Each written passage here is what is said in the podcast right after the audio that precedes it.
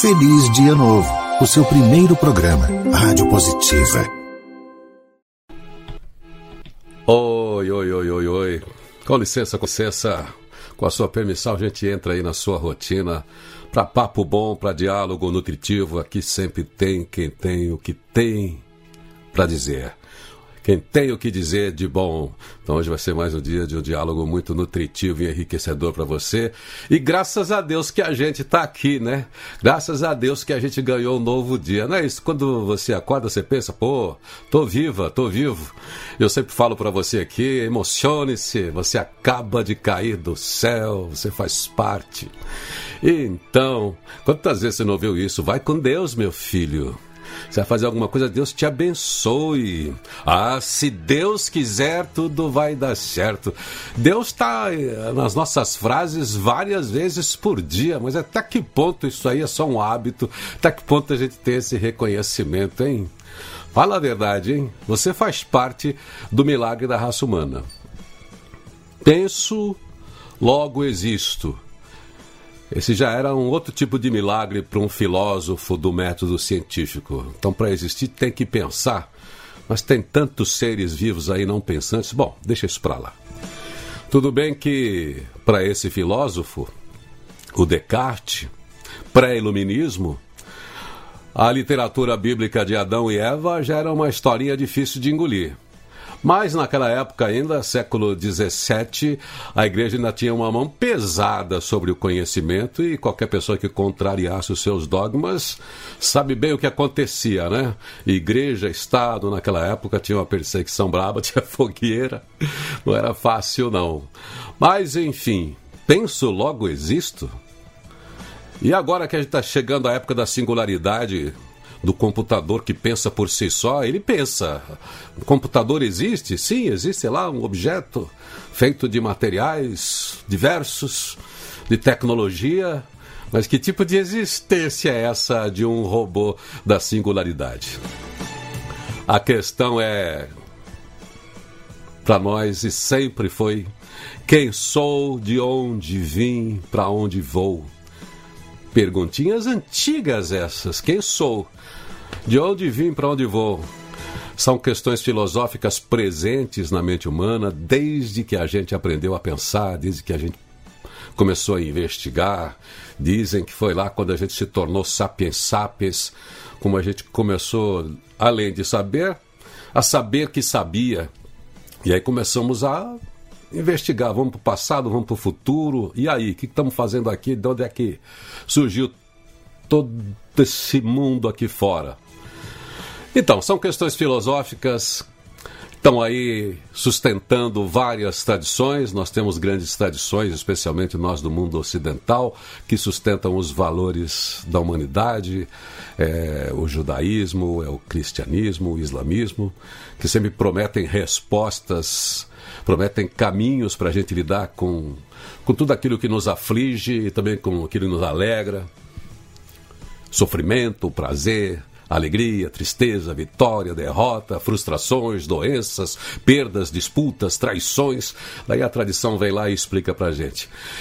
Mas hoje no diálogo nutritivo a gente vai falar sobre isso, né? Tá sempre presente, é sempre imanente, está sempre na nossa palavra, mas até que ponto a gente acredita em Deus? E você, hein? Você acredita em Deus? Você acredita em quê? Qual é a sua forma de lidar com o sagrado? Que nem aquele papo que eu tenho todo domingo aqui do sagrado nutritivo. Qual é a sua forma de lidar com as suas crenças, com a sua fé? Eu imagino até que a maioria das pessoas imagina que você que está ouvindo a gente aí acredita em Deus. Agora cá para nós, vou te fazer uma perguntinha aí. Você acredita em Deus? Não acredita? Você acha que Deus pode acreditar em você? Hum? Olha, hoje a gente vai ter um papo bem sobre suas crenças, sobre suas dúvidas, sobre questões íntimas assim, mas que estão presentes no seu dia a dia. Especialmente quando acontece uma coisa de bom que você fala, graças a Deus, foi abençoado. Ou que a, quando a coisa vai mal, dá tudo errado, que você fala, meu Deus, porque eu? Vamos falar sobre isso então. Esse é o Diálogo Nutritivo que está começando. Bem-vindo, bem-vindo você que já está com a gente nessa manhã de feliz dia novo aqui. É isso. Tem notícias, tem as ideias, tem o mundo lá fora, mas o que interessa mesmo é a mídia interior. É o que você escolhe para pensar, o que você escolhe para guardar aí dentro. Por isso que a gente chama de diálogo nutritivo. O que é que você joga para dentro? Aqui não tem conversa jogada fora, não. Aqui é conversa jogada dentro. Um feliz dia todo para você. É a Roberta que dá o serviço agora. Olá, isso aí, Irineu. O programa hoje será especial com Ed Renekiewicz, um pensador cristão atuante, teólogo, mestre em ciências da religião, que também é pastor da Igreja Batista. Autor do livro Vivendo com Propósitos: A Resposta Cristã para o Sentido da Vida.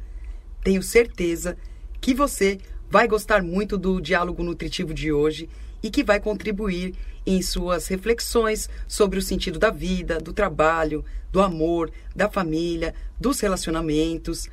Compartilhe agora para seus amigos, comenta e marca aqui embaixo as pessoas que você quer que ouçam o programa ao vivo com você. Ficaremos atentos aos comentários postados e às perguntas encaminhadas. E já já eu volto com as notícias em destaque. Feliz Dia Novo, o seu primeiro programa, Rádio Positiva. Zé, aqui na agenda, na agenda Atitude sempre tem a palavra-chave. A palavra-chave de hoje é presente. Eu vou pegar aqui uma frase de Lao Tzu que diz o seguinte: se você está deprimido, você está vivendo no passado. Se você está ansiosa, ansioso, você está vivendo no futuro. Já se você está em paz, você está vivendo no momento presente. É isso aí, presença. É para isso que a gente chama você sempre aqui no Papo. Esteja presente fazendo o que você tem para fazer, esteja com todo o seu talento, com toda a sua verdade, com interesse em tudo aquilo que você faz, porque vai dar tudo certo. Você constrói legado, é hoje, é no presente, mas aqui a gente sempre chama atenção também que pior do que não ler nenhum jornal é ler um só. A gente dá uma sobrevoada nos portais para saber como é que está o mundo lá fora, mas você sabe que o interessante mesmo aqui é você. Você é a melhor notícia do dia, as possibilidades que você tem e para a gente o importante é como é que você vai enfrentar a realidade. É nesse sentido que a gente faz a nossa curadoria aqui. Vamos lá aqui. O UOL está dizendo o que em manchete? Brasil completa um ano do primeiro caso de Covid-19 na contramão do mundo e são mais de 250 mil casos. Pico atual de mortes por Covid supera a fase mais grave de 2020 em sete estados. Brasil registra recorde na média de mortes no dia em que chega a 250 mil óbitos negligência, genocida. Políticos criticam Bolsonaro por atuação. Enfim, a gente vai continuar fiscalizando o governo. É natural que o governo sofra todo tipo de crítica, porque todo mundo consegue vigiar o governo e dar o seu, o seu parecer a respeito do que está acontecendo e é muito natural isso. Outras manchetes aqui: o governo federal não responde à queixa de omissão de dados de Covid feita pela CGU. Mensagem de Queiroz dão sobrevida à apuração sobre Flávio Bolsonaro. Você vê que notícias são sempre requentadas. O assunto sai, depois de um ano ele volta. É isso aí. Você Vai ter tempo depois de olhar para as manchetes, se aprofundar nos assuntos mais importantes, aqueles que dizem respeito e podem impactar a sua realidade. Grande parte dessas notícias está impactando mesmo, né? Pandemia, ninguém escapa, ninguém foge, seja você, seja o empresário, seja o rico, seja o pobre, sejam as organizações, as empresas, é por isso que envolve todo mundo essa discussão. Mas ouça aí vários jornais, ouça vários analistas e assim você firma a sua convicção com muito mais propriedade para saber exatamente como é que você vai agir. Primeiro destaque do dia com a Roberta. Feliz Dia Novo, o seu primeiro programa, Rádio Positiva. E um artista sérvio chamado Nicola Makura está transformando armas usadas na guerra em instrumentos musicais. O escultor defende que o feio pode se tornar algo belo. Ele cresceu na época em que a Sérvia estava no auge do conflito com a ex-Iugoslávia o que deixou uma quantidade enorme de ferro velho no país, como capacetes, rifles e outros objetos destruídos. Primeiro, Nicola visitou diferentes ferros velhos militares para coletar armas antigas. Depois, testou cada pedaço de metal para ver que tipo de som era capaz de fazer. E a mágica aconteceu. Ele transformou, por exemplo, um velho balde do exército e uma bazuca em um violoncelo funcional e criou um violino com um kit de primeiros socorros. Sua iniciativa, chamada de From Noise to Sound, do barulho ao som, está ganhando força. Agora, Nicola quer criar uma, uma orquestra inteira com equipamentos antigos e em seguida ter veteranos da guerra tocando os instrumentos. Nicola diz que seu objetivo é oferecer às pessoas que participaram da guerra uma chance de utilizar as armas que usaram para travar uma luta para criar música. Ele está agora trabalhando com um tanque do exército, na esperança de transformá-lo em um enorme tambor que será tocado por cinco percussionistas. Ele planeja pintar o tanque de rosa brilhante. É muito interessante, né? Como cada pessoa dentro da sua atividade consegue ter um propósito, dar um propósito, achar uma linguagem, mandar uma mensagem para o mundo. É o caso aí do Nicola e da Sérvia. Ele diz que o seu objetivo é oferecer às pessoas que participam da guerra uma chance de utilizar as armas que usaram para travar uma luta para criar música. Lindo, né? Ele está agora trabalhando então nesse tanque e Vamos ver se ele vai trazer muita gente para tocar. Ele imagina que esse enorme tanque que ele vai fazer de tambor vai precisar de cinco percussionistas. Ele planeja pintar esse tanque, como disse a Roberta, de rosa brilhante. E você aí, o que é que você pode fazer da sua atividade dentro de um propósito maior, hein? Vamos lá para o nosso papo de hoje? Positivity Talks. Conversa com quem tem o que dizer. É, esse nosso convidado muito especial de hoje aqui é desse tema recorrente de todos nós se a gente acredita, se a gente não acredita, qual é o propósito, qual é o sentido da vida, por que trabalhar tanto, se Deus é bom, por que, que acontece tanta coisa ruim no mundo, nossa, por que, que minha vizinha se deu bem, eu me dei mal, por que, que eu estou sofrendo isso e os outros não sofrem. A gente sempre teve na vida um eterno mimimi quando a gente compara com os outros, e normalmente tudo é culpa de Deus ou tudo também é graças a Deus. Vou falar aqui com alguém que tem o sacerdócio como ofício. É com prazer que eu trago o teólogo, pensador cristão, Ed René Kivitz. Bom dia, Ed. Que Bom prazer dia. ter você aqui. Que Bom prazer dia. ter você aqui logo cedo.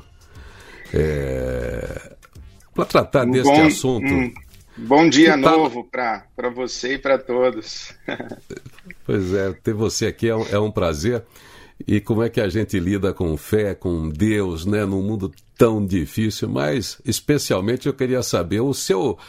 Todo mundo tem uma profissão. Um, um sacerdócio é um ofício diferente, né? É uma dedicação total. Você é, um, é tempo integral dentro desse ofício que é trabalhar o quê? A mensagem cristã, que é ler, que é traduzir o mundo para as pessoas, é isso? É, eu, eu sou pastor de uma igreja evangélica, batista, desde 1985. Eu, com 21 anos de idade, era pastor já. E, e o meu trabalho no meu dia a dia é tentar ajudar as pessoas a encontrarem sentido para as suas vidas e para as suas circunstâncias a partir da experiência de fé, tendo o evangelho como referência. É, tu, todas essas perguntas que você fez, a tradição é, religiosa cristã responde de alguma maneira ou oferece algumas possíveis respostas. Então, o meu trabalho cotidiano é conversar com as pessoas a respeito das respostas possíveis que elas possam encontrar para as suas questões. O Ed, eu te conheci, não foi, não foi na igreja, não.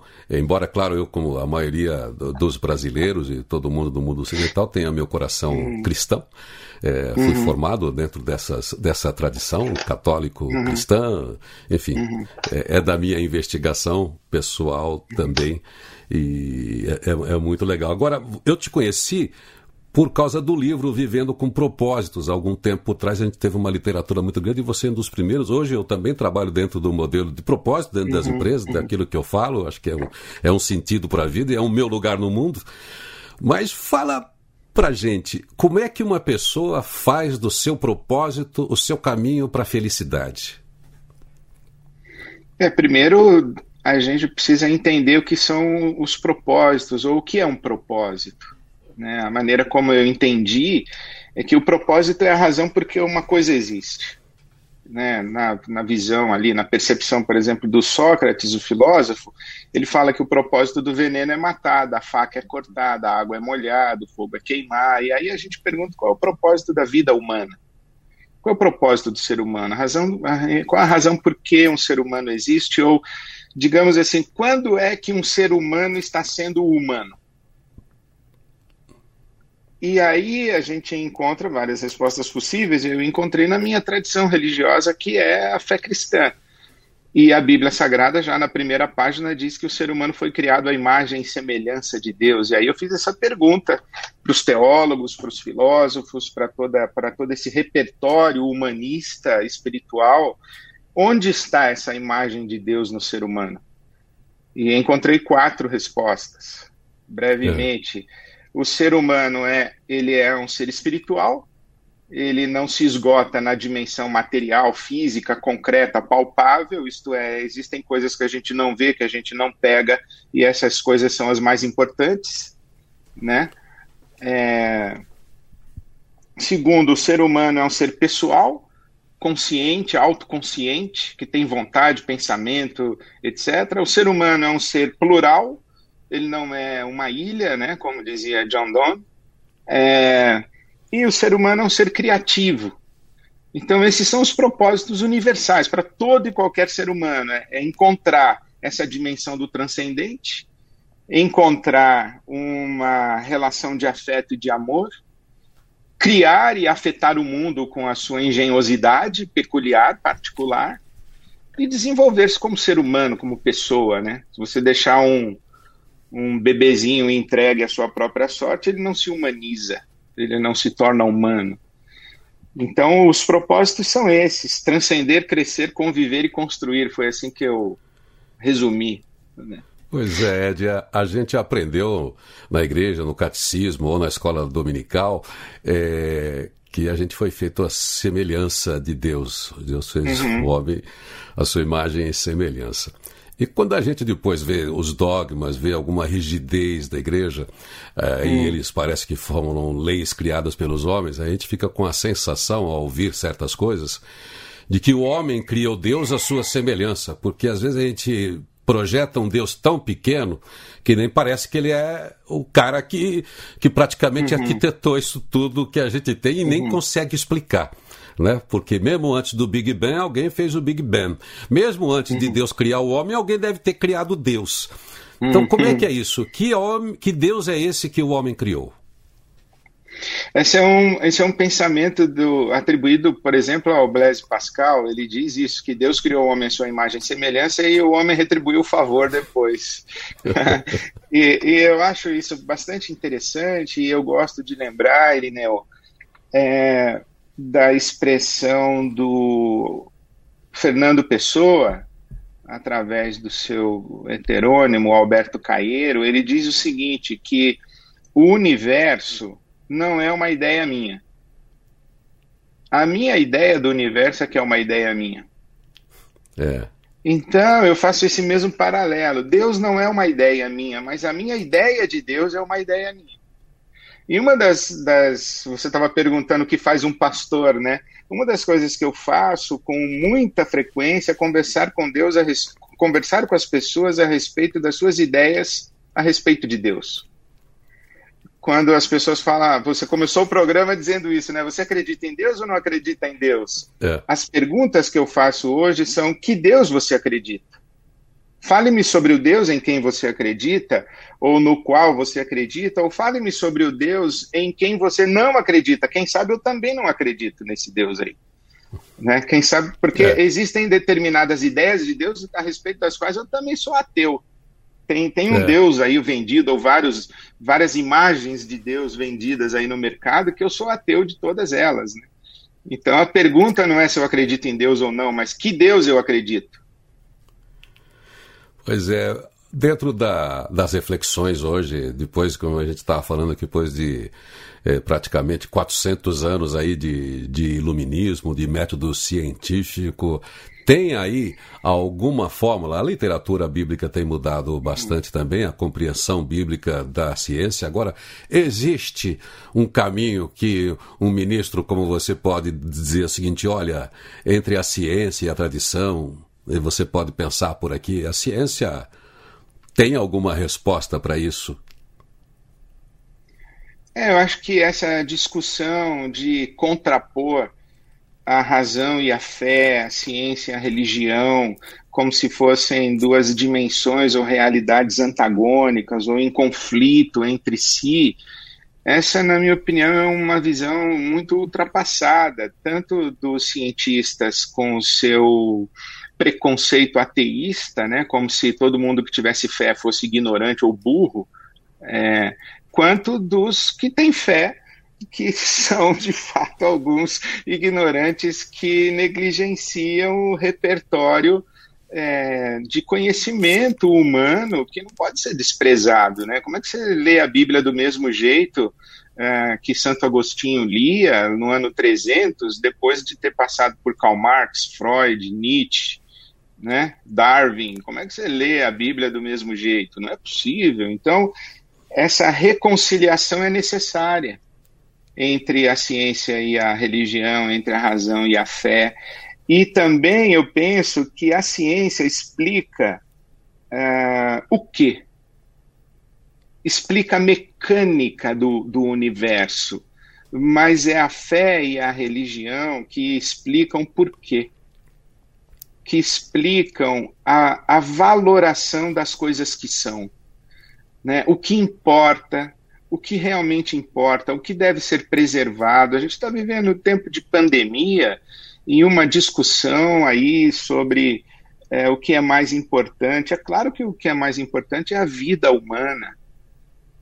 É, a vida humana é o valor acima de todos os valores que deve ser preservado. E de onde vem isso? Não é a ciência que diz. A ciência, meramente com seu olhar darwinista, não vai nos ajudar a construir uma sociedade justa, pacífica, equânime, onde o fraco recebe é, o cuidado que, que não pode dispensar a favor de si mesmo. Isso tudo é repertório de tradição religiosa. Generosidade, solidariedade, justiça. É, tudo isso é repertório da tradição religiosa, não é da ciência. Mas também sem vacina a gente não sobrevive para fazer oração no domingo, né, Irineu? pois é, você falou algumas coisas interessantes, porque a gente tem aí tradição, e você sabe, eu tenho uh, o interesse pela transdisciplinaridade. E até uhum. quando eu te conheci pelo livro, acho que você foi o primeiro pastor que eu trouxe para um evento empresarial.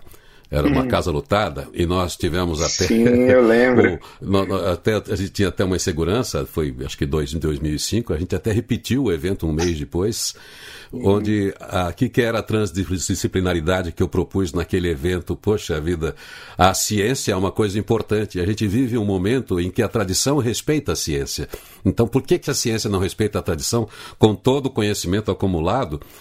Já que a ciência trabalha com aquilo uhum. que existe, a tradição trabalha com aquilo que não se vê também, que é uma ideia muito mais criativa até, né? Quem consegue imaginar e transcender do próprio objetivo, a própria matéria, é porque tem um campo, tem uma expansão de consciência maior. Então a gente uhum. propôs isso para um grande público e foi, foi muito legal. E esse é um exercício ainda hoje, né? Como fazer? É o seguinte, se a ciência chegou até aqui, ótimo, a gente aceita, tem o método científico do Descartes. Agora, uhum. além daqui, o próprio Einstein chegou a essa conclusão. Além daqui, eu posso te dar algumas visões. E é isso que você faz cotidianamente também, que eu imagino que o descrente dê mais trabalho do que o crente. O, as pessoas não chegam para você, mas dizem, mas pastor, por que Deus? Porque as pessoas ficam indignadas com Deus. Elas vão lá, oram, fazem tudo. Tem outros que fazem caminhadas, sobem de joelhos a escadarias, se sangram. mas como Deus não viu? Eles fazem um grande movimento, uma grande alegoria para que sejam vistos, e Deus fala assim: pô, não é desse jeito. Como é que você lida hum. com esse crente que depois cobra de Deus? E fica indignado como se ele tivesse pago uma prestação adiantada e depois não teve o um milagre? Como é que você lida com essa busca do milagre para dizer, olha, não é assim que Deus funciona? Eu costumo dizer que a tradição judaico-cristã ela propõe uma fé ética e não mágica. Essa fé mágica eu defino como essa expectativa de um ser superior, que a gente chama de Deus, e que faz a microgestão do universo. É Deus quem decide quem vai pegar coronavírus, quem não vai, quem vai ser demitido, quem não vai. É Deus que decide a alta do dólar. Deus decide é, quanto vai ser, qual vai ser a extensão do buraco da camada de ozônio. É, Deus está fazendo tudo, né? Como você disse, né? Ou graças a Deus, ou por que Deus? Essas perguntas. Então, é, eu, eu digo isso que essa é uma fé mágica, que tudo está na mão de Deus. Mas eu também acompanho você há muito tempo, você sabe, eu sempre admirei essa sua pegada de, de dizer: olha, hoje começa um novo dia em que você escolhe o dia que você vai ter, você escolhe o que você vai pensar, você escolhe o que você vai pôr para dentro de você. A, a, importante é a sua mídia interior, é o como você alimenta, é o papo nutritivo que você tem. E, e toda a sua, a sua abordagem da vida é uma abordagem de responsabilização do ser humano é, um, é, a maneira como você trata a, o seu público, o seu ouvinte, como você me trata, eu como seu ouvinte, você diz assim, olha, Ed, hoje é o seu dia, decida aí como você quer viver, escolha como você quer viver. Isso eu chamo de uma espiritualidade ética. E você conhece certamente a obra do Viktor Frankl, que diz isso, né, que que a grande prerrogativa humana é a resposta que dá à vida.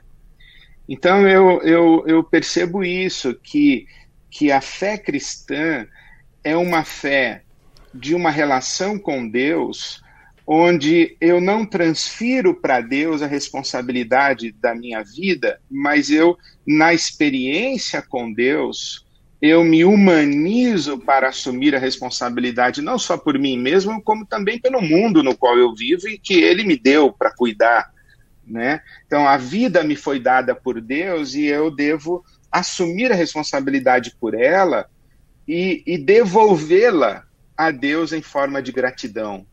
Isso é que eu chamo de uma espiritualidade ética. Então, assim, o, o mundo religioso ele é hegemonicamente um mundo de espiritualidade mágica. E o meu exercício pastoral é chamar as pessoas a uma espiritualidade ética, que é a maneira como eu vejo Jesus, né? Sabe, Ed, que a gente, eu pessoalmente também, como com a maioria das pessoas, tem essa inquietação espiritual naturalmente. E a gente uhum. tem isso desde pequeno. A gente vai a vida inteira uhum. traduzindo os significados que a gente deu para acontecimentos lá aos 5, 6 anos de idade, né? Uhum. Então eu concluí ao longo do tempo que Deus não dá. Né? Nem na música do Chico Buarque diz que Deus diz que dá. Deus não dá, Deus deu, né?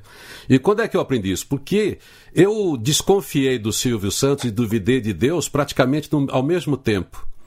Eu, pobre criança, primeiro lugar na escola, no segundo ano, eu era merecedor de, do sorteio da minha carta no programa do Silvio Santos para ganhar a bicicleta Monareta.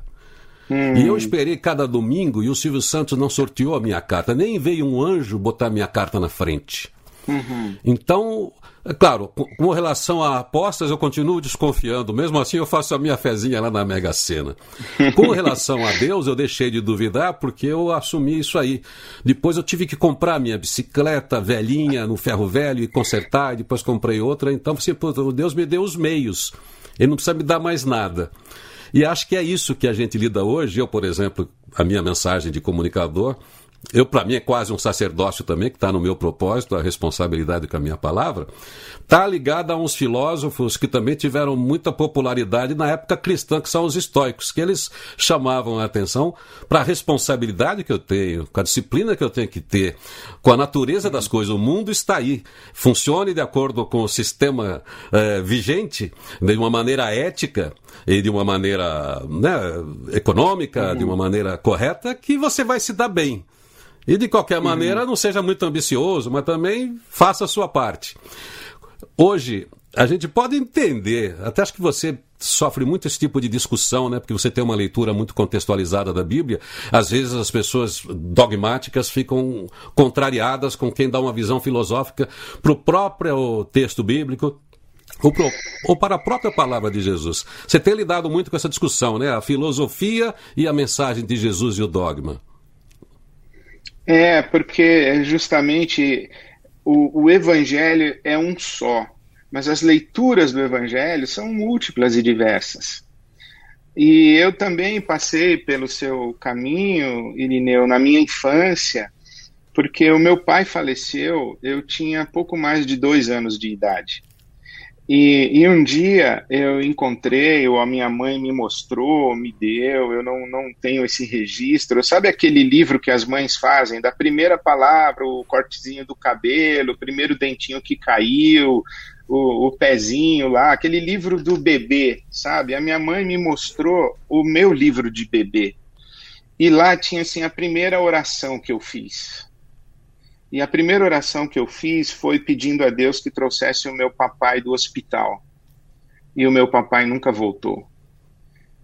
E, e, isso, quando eu me dei conta disso, que a minha primeira oração foi frustrada, foi não respondida, foi caiu num vazio, eu falei: bom, é, eu não posso contar com Deus. Ele não trouxe meu pai de volta, então agora é comigo. E eu fiz um longo caminho de peregrinação espiritual para é, encontrar uma ideia minha de Deus na qual eu pudesse crer em Deus. É, porque para mim Deus é um dado é, inegável. A questão é que Deus é esse. E eu encontrei na pessoa de Jesus o a referência para que eu pensasse a respeito de Deus. Jesus é o meu gabarito para eu pensar a respeito de Deus. Então, quando eu olho a Bíblia Sagrada, que é esse texto que tem ah, 66 livros, a Bíblia protestante, 73 a Bíblia católica, mas é um compêndio de livros, né? um texto escrito ao longo de dois mil anos, mais de 40 autores então, quando eu vejo isso, esse repertório, eu falo, bom, qual é a chave hermenêutica desse texto? Qual é o critério que eu uso para interpretar toda essa tradição e todo esse repertório? É Jesus. E aí é que entra o conflito com a religião, com o dogma, porque quando você coloca a pessoa de Jesus como referência e critério, um monte de coisa na Bíblia mesmo precisa ser criticada, precisa ser avaliada, precisa ser revista, precisa ser atualizada. E os religiosos que têm uma tendência de leitura fundamentalista do texto bíblico, uma leitura literal, sem percepção de que é um texto que evolui com o tempo, e é um texto que, que vai revelando uma imagem de Deus que se torna nítida somente na pessoa de Jesus. Quem não lê a Bíblia desse jeito se perde mesmo num Deus muito esquisito, que eu não consegui crer também. É, então eu, eu cheguei nesse, nesse caminho de, de crer em Deus a partir de Jesus. Eu acho que esse é o meu grande embate com a religião. Ou dela comigo, né? Não sei. O Ed Renekiewicz, Ed Renekiewicz é é teólogo, estuda as tradições religiosas, tem muito assunto aqui. Você sabe que esse programa, como eu te falei, eu queria que você viesse aqui, a despeito de, uhum. de, qualquer debate é, teórico ou literário sobre as escrituras, é, uhum. pela palavra inspiradora, porque é isso que, que a gente tem como proposta aqui do, é, do programa. Uhum. Mas eu quero fazer um intervalo, mas tem assuntos que caem. Você que provavelmente entrevistou mais Jesus do que eu, porque você faz isso todos os dias, porque você tem que responder para as pessoas e, e, ser fiel a essa compreensão que você tem. Hoje temos um mundo muito diferente daquela tradição, uma cultura que mudou, sociedades que mudaram, pessoas que mudaram. Uhum. E, e eu queria saber que resposta Jesus teria para questões das novas famílias, questões de gênero, talvez questões é, da política, questões da desigualdade, questões da sociedade mesmo. Mas eu vou uhum. hoje pedir para você segurar aqui, para você participar do próximo bloco, é, segurar você mais um pouquinho para você tomar um café. Eu vou fazer só uma, uma rodada aqui para ver como é que está o mundo lá fora. E já Legal. já então a gente volta, que eu queria que você me contasse algumas coisas que Jesus diria sobre esse mundo tretado que a gente gente tem aí do lado de fora. Vai ser um prazer, estou aqui te esperando. Tá Feliz Dia Novo, o seu primeiro programa, Rádio Positiva. Que conversa boa, hein? Como é legal a gente ter assunto assim, porque na verdade é assunto da nossa vida. Em todas as fases da vida a gente está lidando com as tradições, mas eu quero lembrar que a palavra-chave Agenda Atitude hoje aqui é presente. E eu tenho aqui um toque do Dalai Lama para você, que é de uma outra tradição de pensamento que lida com o sagrado, com o autoconhecimento. Dalai Lama diz o seguinte: só existem dois dias no ano que nada pode ser feito. Um se chama ontem, o outro se chama amanhã. Portanto, hoje é o dia certo para amar. Hoje é o dia certo para acreditar, para fazer e principalmente viver. Portanto, hoje é o dia que você tem, além da filosofia, o Dalai Lama reforça isso. Vamos dar uma olhadinha no portal do antagonista agora? Vamos dar uma olhadinha aqui, para ver lá fora quais são os assuntos que predominam. Você sabe que os portais, alguns assuntos, eles repetem. Assunto do dia, o inimigo comum de Bolsonaro e Lula, tá aí a foto do Sérgio Moro, as trapaças da sorte levaram a que tanto Bolsonaro quanto o PT tivessem inimigos comuns, como o ex-ministro Sérgio Moro, e métodos semelhantes para tentar se livrar das acusações de corrupção que atingem Lula e, ao mesmo tempo, Flávio Bolsonaro. Matéria que você pode ler depois lá no portal O Antagonista. Vamos aqui, tem outro assunto urgente. Câmara aprova admissibilidade da PEC da imunidade. Também está dando o que falar. Essa história do deputado que foi preso segundo, segundo ordem, digamos assim, é, como se fala, né, do STF, que não poderia ter essa prerrogativa de julgar, de mandar prender e tal.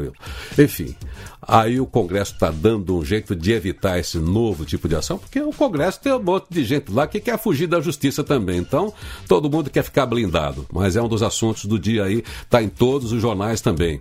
Bolsonaristas é, com deputados do Centrão assinam PEC da imunidade, que é também sobre esse mesmo, atu, esse mesmo assunto. Relatora diz que vai mudar trecho que enfraquece ficha limpa na PEC da imunidade. Você vê como é o, o assunto que predomina. Vamos lá então. Daqui a pouquinho você com tempo na palma da sua mão procura a notícia e a gente sempre lembra que você é a melhor notícia do dia, você tem que ser um possibilitário, você que tem que criar as suas condições e a gente traz notícias, traz o mundo lá fora só para que você faça aí a sua estratégia de como é que você vai enfrentar a sua realidade. E é nesse sentido que a gente traz conteúdo nutritivo para te auxiliar com ferramentas mentais, com inspiração sempre para que você enfrente a realidade usando sempre o seu potencial a sua, a, sua, as suas habilidades, tudo aquilo que você já aprendeu, esse repertório que você tem de conhecimento e as ferramentas que você tem internas e outras que estão lá fora que você pode buscar. E lembre-se, pior do que não ler nenhum jornal é ler um só. E a Roberta destaca mais uma para nós. Feliz Dia Novo, o seu primeiro programa, Rádio Positiva. Por que será que é tão difícil discordar da maioria? É possível manter as próprias opiniões mesmo quando as pessoas em volta pensam o contrário? Um novo estudo publicado pelo jornal científico Scientific Reports revela que neurologicamente estaríamos predestinados à manipulação pelo coletivo. O motivo? Evitar conflitos futuros. A pesquisa realizada por neurocientistas da Universidade HSE, na Rússia, constata que no curto prazo, a concordância com o grupo no qual a pessoa esteja inserida ativa centros cerebrais responsáveis pela sensação de prazer. Por outro lado, em casos de desacordo, são enviados sinais de erro. Já depois de longo tempo, esses efeitos da influência social podem alterar a maneira como o cérebro funciona. Aparentemente, após se ajustar ao consenso coletivo, o órgão começa a perceber as informações pelos olhos da maioria, com o propósito de evitar conflitos futuros o cérebro absorve a opinião dos outros como uma esponja e ajusta suas funções à opinião de seu grupo social. Tá explicado então, né, Irineu? Pois é. Ah, para tudo tem explicação. A professora aí da universidade, a Vassili, Klucharov, que também é autora do estudo, destaca ainda que a área do cérebro responsável por recuperar memórias, ela está envolvida na codificação dos sinais de desacordo, aquela treta que você teve lá no passado, aquela opinião que você ouviu daquela pessoa lá no passado, ela fica guardadinha ali com prioridade Por isso é provável que os temas divergentes sejam lembrados no futuro pelos outros, tá? Então as pessoas guardam ali. É, tem aquele valor agregado, acho que isso é um valor desagregado. A hipótese é que muito provavelmente isso permita ao cérebro prever possíveis novos conflitos decorrentes de um desentendimento antigo, e isso deve ocorrer de forma inconsciente. Trazendo assim do coletivo, é muito fácil você ter uma divergência de opinião, por exemplo, por exemplo, deixa eu ver aqui com a sua namorada, com a sua sogra, com o seu cunhado. Mas a discussão fica tão ruim que você fala assim, bom, vou concordar porque senão isso não acaba nunca. Daí você escolheu aquela opção do poeta Ferreira Goulart, né? Prefere ser feliz do que ter razão, do que firmar ali a sua posição muito fortemente e comprometer o seu futuro. Enfim, o mundo é da conciliação, já que a gente tem tanta divergência, tantas diferenças, a gente precisa voltar a ter a dialética, ouvir mais, prestar atenção na gente e ouvir a gente mesmo. Vamos continuar o nosso diálogo nutritivo que está muito bom aqui? Positivity Talks. Conversa com quem tem o que dizer. Pois é, eu estou aqui com o Ed René Kivit, teólogo, teólogo cristão, pastor da Igreja Batista, uma igreja muito interessante. Mas como é que faz hoje para ser um dirigente religioso mesmo? E todo aquele calor, aquela atmosfera, aquele estado que colabora né, para que as pessoas se envolvam no culto, especialmente através da música. Hoje é por internet, como diziam os gregos, é grego, né? aquela soma de gente cultuando, gente no mesmo propósito, tem uma energia. Como é que é uma egrégora digital agora? Como é que você produz isso, pastor? Poxa, muito difícil mesmo, viu, Irineu? Porque desde março do ano passado, mais precisamente 12 de março, é, antes mesmo das recomendações governamentais, nós suspendemos as nossas atividades presenciais. Então, nós estamos há quase um ano sem nenhuma atividade presencial. Nós que tínhamos é, três celebrações a cada domingo, passavam pela nossa sede é, 8 mil pessoas a cada domingo, mais ou menos, entre 6 e 8 mil pessoas. Então, eu hoje falando para uma câmera é muito complicado, né? mas a gente descobre outros, outras dimensões da experiência aí, né? Perdemos essa esse encontro aí, essa festa da, da celebração coletiva, né? Mas a comunidade é uma teia de relações, de afetos, a comunidade é uma teia de, de relações de serviço, de, de doação, de cuidado mútuo. Então eu digo assim que a igreja é uma atividade essencial, mas o culto não é uma atividade essencial. Da mesma forma que a família é essencial, mas o almoço de domingo na casa do papai não é essencial. Você pode faltar no domingo no almoço e nem por isso você deixou de ser família e nem por isso você deixou de amar seu pai, sua mãe, né? E vice-versa. Então, assim, a gente diga, assim, eu digo que a nossa comunidade não está almoçando junto de domingo, mas a gente é uma família muito unida e que muito cuidadosa de si, né? E muito prestativa para a sociedade. Então, a gente está vivendo a experiência de comunidade muito mais do que a experiência de evento dominical, sabe? Isso tem sido muito rico também de experimentar e perceber. Pois é, se Jesus estivesse vivendo esse tempo, e talvez hum. existam muitos Jesus por aí, sei lá, não entendo hum. disso, mas ele estaria fazendo lives muito legais, hein?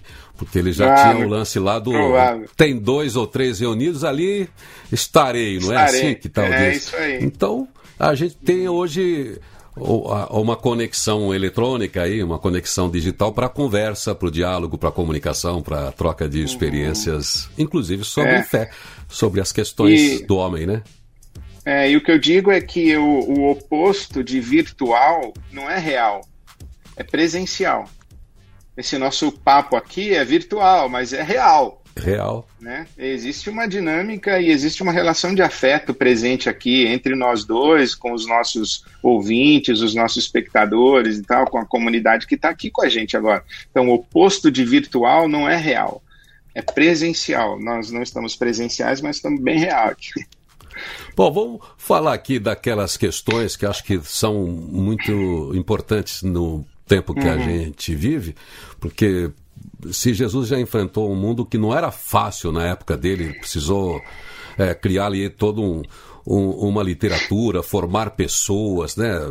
E, e, sem organizar, né? Ele é um cara que, é, que falava e reunia as pessoas e, e multiplicou essa, essa, essa mensagem através das suas redes na época.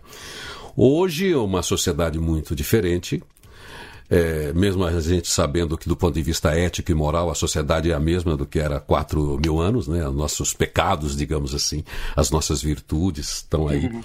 Mas como é que Jesus responderia a questões hoje que são tão discutíveis? Por exemplo, a família não é mais aquela, não é mais papai e mamãe. Então tem papai e mamãe, tem a outra mamãe, outro papai, a outra mamãe, outro papai. É, para começar, são é, o casamento não é mais para sempre com a mesma pessoa. Então isso mudou. Uhum. Do outro ponto, tem o, os casais, é, os, os, homossexuais, né? São os casais do mesmo, do, do mesmo sexo. São as pessoas que são uma nova família também que combinam a sua estratégia de viver dentro de um modelo de amor que imita a, a família a tradicional, porque ele, ele é de amor. Como é que Jesus responde a essas novas famílias? Como é que Jesus acolhe essa nova família, já que os seus seguidores às vezes não conseguem chegar a um consenso do que é certo e do que é errado?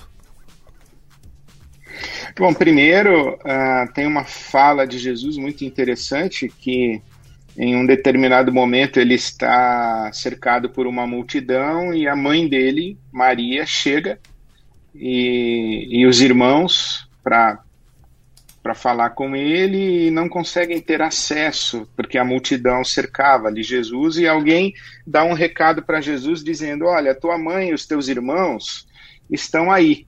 E ele responde dizendo: A minha família é a, todo aquele que faz a vontade do meu Pai. Então, o próprio conceito de família de Jesus é muito mais abrangente, né? Jesus trata a família humana como grande família, né? não apenas a família sanguínea. Agora, quando a gente fala né, da família de hoje não é mais aquela, a gente não sabe nem direito qual é aquela. Porque na Bíblia Sagrada, por exemplo, as famílias eram não eram a, a, a, família nuclear que a gente tem. A família nuclear é um fenômeno muito recente na história da humanidade, pós-revolução industrial, porque a, a, a, família na Bíblia Sagrada era o clã. E, e inclusive, não, não somente o clã, mas as famílias poligâmicas, né, os, os, heróis bíblicos, todos eles eram poligâmicos, eles viviam numa sociedade poligâmica, com a tenda das suas mulheres, das suas escravas, é, com muitos filhos. Os patriarcas bíblicos tiveram filhos com três, quatro mulheres. Abraão teve um filho com a sua escrava, com a sua serva. Então, de que família nós estamos falando, né? E eu gosto de, de pensar a importância de fazermos a distinção entre a forma e o modo de ser família. Né? A forma é um homem com quatro mulheres, é uma forma. Um homem e uma mulher é outra forma. Dois homens, duas mulheres, isso é outra forma.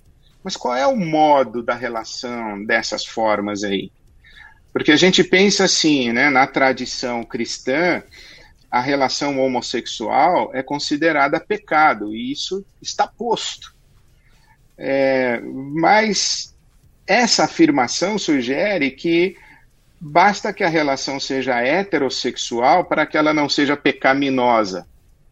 Mas a gente sabe que existe abuso de criança, violência doméstica, isto é, o modo da relação é mais importante do que a forma da relação do que a configuração da relação. Hoje a gente tem as famílias monoparentais e, e essas crianças que crescem com, com a mãe.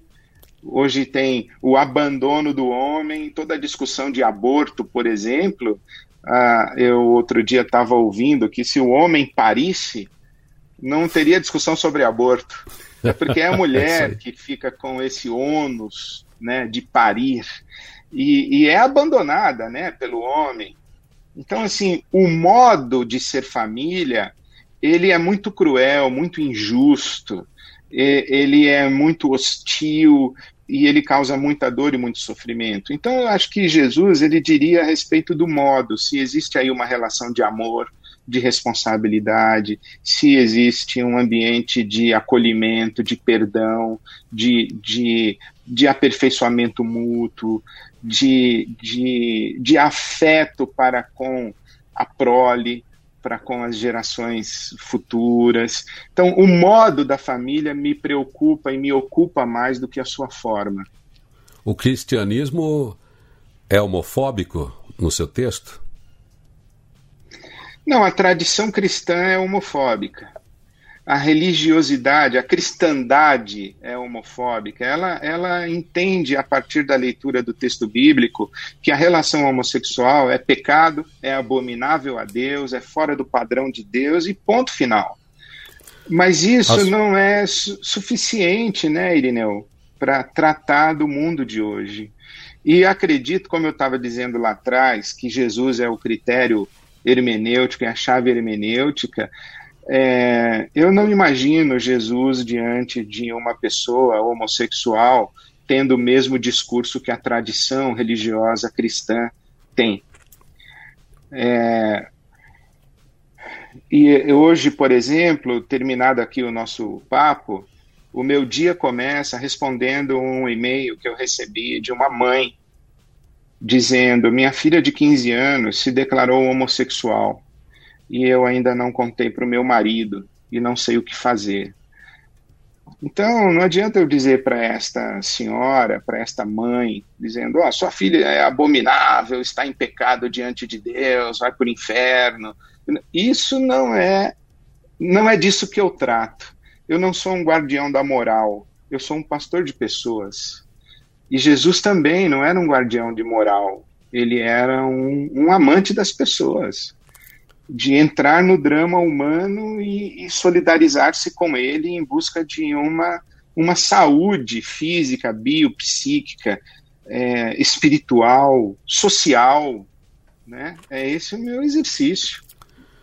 O Ed, é, um outro texto também para esse século XXI, com as mulheres no, no poder, as mulheres né, hum. participando da política, das empresas, da presidência das empresas, também tem lá a obediência ao marido.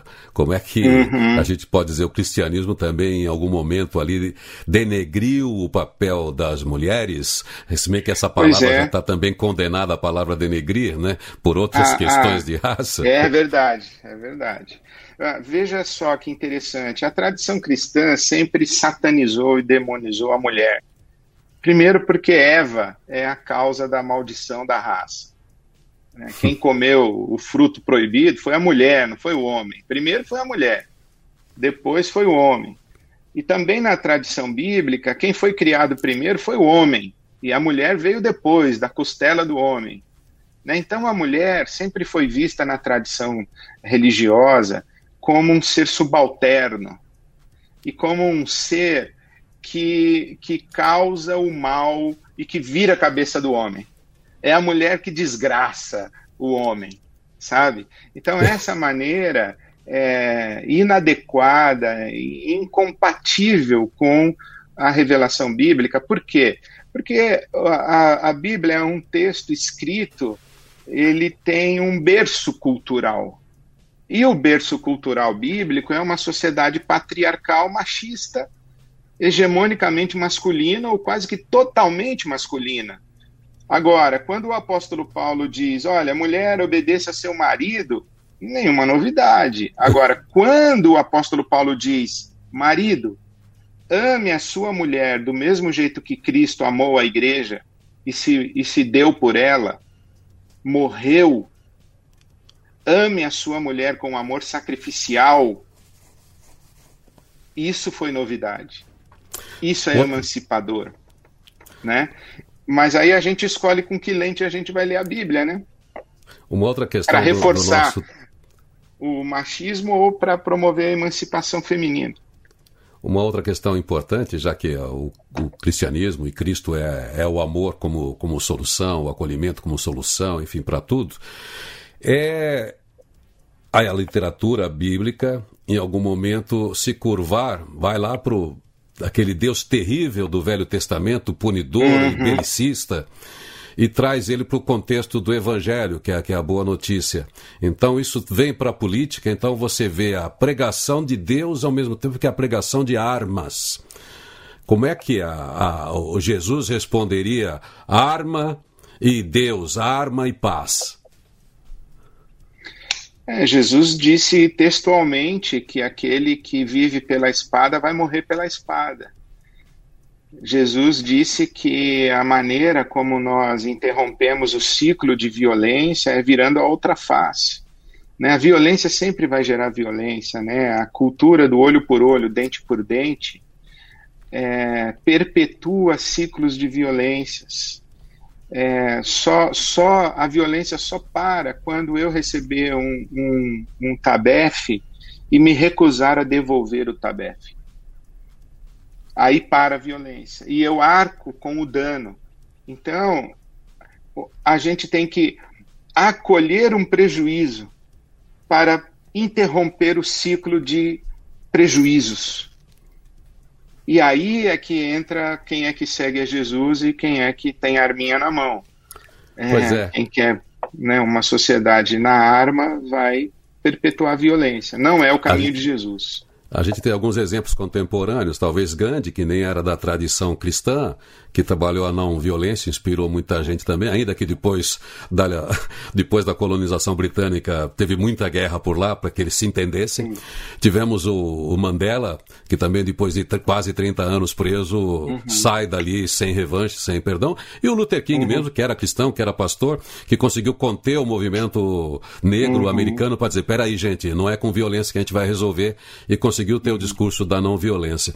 Mas a religião, falam aí outros pensadores também, é responsável por grandes divisões, tragédias, enfim, tudo de ruim que aconteceu na humanidade também aconteceu em nome de, de tradições. Tem gente que acha que se não tivesse religião, o mundo seria melhor. Você que é estudioso da religião, você consegue deixar o pastor de lado e responder isso para mim? É, eu sou um crítico da religião. O Woody Allen diz que a religião só serve para ensinar a gente quem a gente deve odiar. É, porque quando você tem uma estrutura religiosa baseada na verdade no poder, é, você vai gerar uma sociedade sectária, é, uma sociedade que divide o mundo entre bons e maus, os nossos e os nossos inimigos. Mas quando você tem o evangelho, e eu tenho feito aos domingos uma série de, de sermões que a minha afirmação central está sendo o evangelho é a superação da religião. Quando você tem um evangelho que não está estruturado na lógica do poder e da verdade, mas está estruturado na lógica do amor, da reconciliação, da generosidade, da fraternidade universal, você tem novamente na pessoa e na obra de Jesus o critério para fazer o julgamento da religião. Né? Eu, eu digo que o maior adversário do evangelho no mundo é o cristianismo, é a cristandade. Como é que a tradição cristã conseguiu fazer inquisição e matar em nome de Deus e matar em nome de Jesus? Isso é uma traição do evangelho, da mesma forma que hoje eu acredito que está sendo feita uma outra tradição associar Jesus a uma arminha na mão. É, não é compatível com, meu, com a minha tenho... leitura né, os meus amigos Bíblia. de branding. Em breve eu vou trazer aqui o Luiz Grotera, que é um dos maiores especialistas do Brasil. Talvez ele possa ajudar a cristandade nessa questão do branding. Porque o modelo de negócio teve distorções ao longo e nós precisamos Sem ressignificar. Dúvida. É um rebranding de marca para dizer, uhum. olha, esse é o nosso significado, esse é o nosso propósito. O que a gente faz com a nossa vida, o rebranding uhum. nesse tempo. É, as famílias, as empresas, a gente teve, olha, as tradições é. também precisam de um rebranding, que é ressignificar o texto. Mas, Ed, é. que rico que é falar com você. Fechar. Todo ismo, todo ismo é perigoso, inclusive o cristianismo. é. É verdade. Bom, é muito bom falar com você. Para quem está pegando hoje, você, pô, mas o Irineu traz um pastor, parece que é uma questão religiosa. Não, eu trouxe aqui outro dia o monge Maurício Doquei, que eu conheço a trajetória uhum. dele, trouxe o Ed. Estou esperando aqui o Ken O'Donnell, que também eh, trouxe para o Brasil a organização indiana Brahma Kumaris. Eu sou também um colaborador da Brahma Kumaris, que é, é uma outra uhum. tradição budista também, indiana, mas que trabalha pela paz, que trabalha para que a pessoa tenha uma ideia de espiritualidade centrada em Deus, dentro uhum. de outros modelos de pensamento, mas dentro do mesmo objetivo. Você sabe que um livro que modificou muito a minha vida, eu encontrei uma vez numa livraria chamado a Luzes da Ásia. Era um muçulmano uhum. que escreveu logo após a guerra, em 1947, um livro incomodado com a guerra, com aquela tragédia. Ele falou: as grandes tradições têm que ter um ponto de convergência. Ele fez esse alinhamento e ele dizia, ele era tão honesto que no início do livro ele já dizia: olha, o meu coração é muçulmano. Então, qualquer tinta que tiver a respeito disso, saibam que eu fui formado nessa tradição. Mas a minha uhum. tradição é do amor, a minha tradição é da busca da paz porque uhum. ele escreveu em 47. Então, eu acho que é isso. As tradições, uhum. elas têm um objetivo de formas diferentes. Como os partidos políticos, eu imagino que tem uma proposta de consertar os problemas da cidade, os problemas do país, só que eles têm formas diferentes. Depois as interferências, os interesseiros e os interessantes vão se juntar e dessa briga aí é que... Bom, mas enfim, Ed... Eu sempre atraso aqui o horário, o pessoal fica bravo comigo, eu nunca termino na hora, tem umas emissoras querendo retransmitir o programa, mas eu quero, se você tiver tempo um dia, voltar a falar aqui. Muito obrigado claro. pelo tempo que você deu pra gente. É, eu espero uhum. que você continue aí brilhando com as suas mensagens, refletindo, colocando para as pessoas. Obrigado. É, essa, essa reflexão tão bacana que você faz, tanto de fé inspiradora, quanto de um jeito de pensar o mundo. Que é isso que você tem feito, Muito você obrigado. não tem fugido aos debates. Ah prazer, uma alegria conversar com você, conversar com todo mundo aí. É, um beijo no coração, que Deus abençoe cada um, cada uma. Irineu, beijão para você. Beijão, Ed René Kivitz, muito obrigado por sua participação. E vamos em frente, então, porque o diálogo nutritivo foi muito legal. Espero que realmente tenha nutrido você aí com pensamentos bons para você encontrar o seu sagrado, o seu jeito de reconhecer esse sagrado que existe dentro de você, ter significado à sua vida, dar sentido à sua vida. E uma das grandes opções que a gente tem na vida é a moral e a ética cristã, como bem destacou aqui o Ed René Kivitz.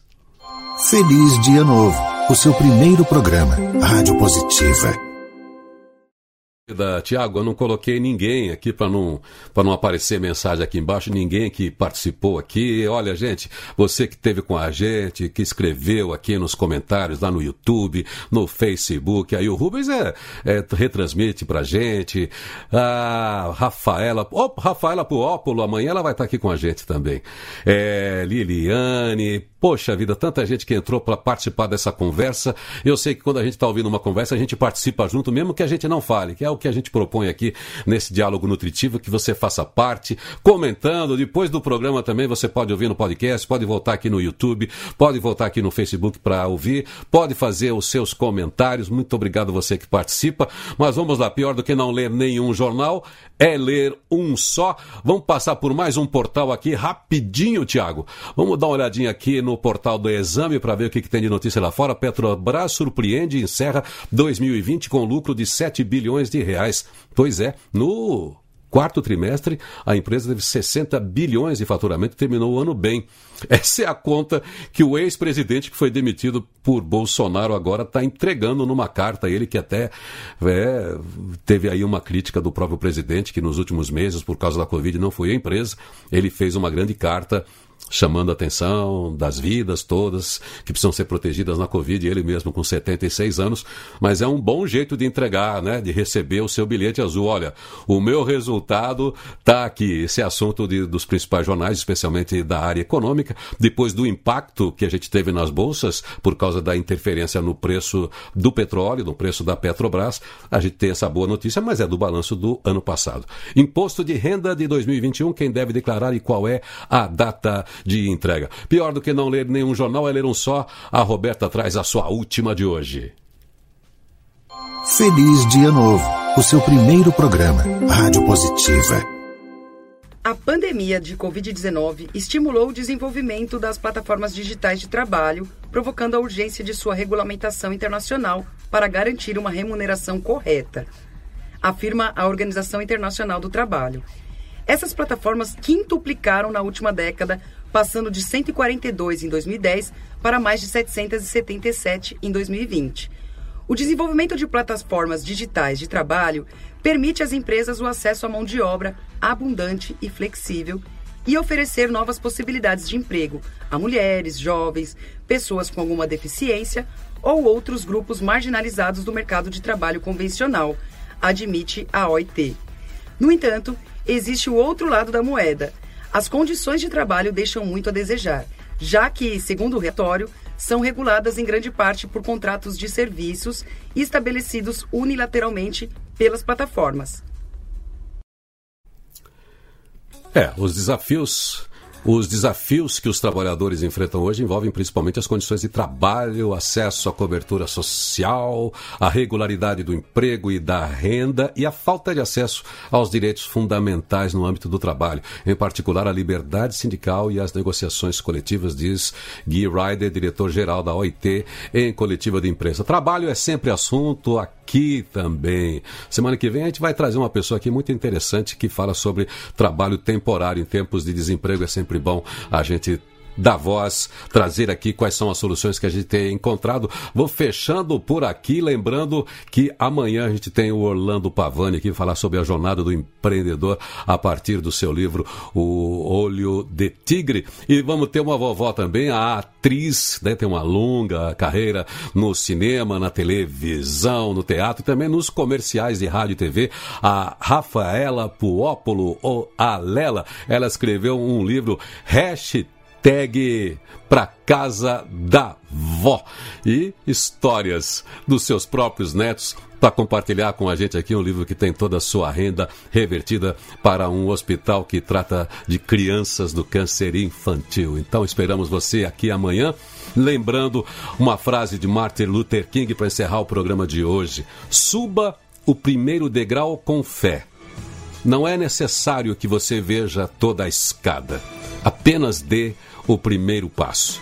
Eu sou Irineu Toledo, estou torcendo para que você faça desse dia um grande dia na sua história. Amanhã estou aqui com a Roberta Toledo, o Tiago, o Isidro, o Ulisses Galuti da GCOM, que é quem organiza todas as nossas transmissões, palestras e eventos online, e o Davi Aguiar da Rádio Positiva.net. Feliz dia todo para você. Feliz Dia Novo, o seu primeiro programa, Rádio Positiva.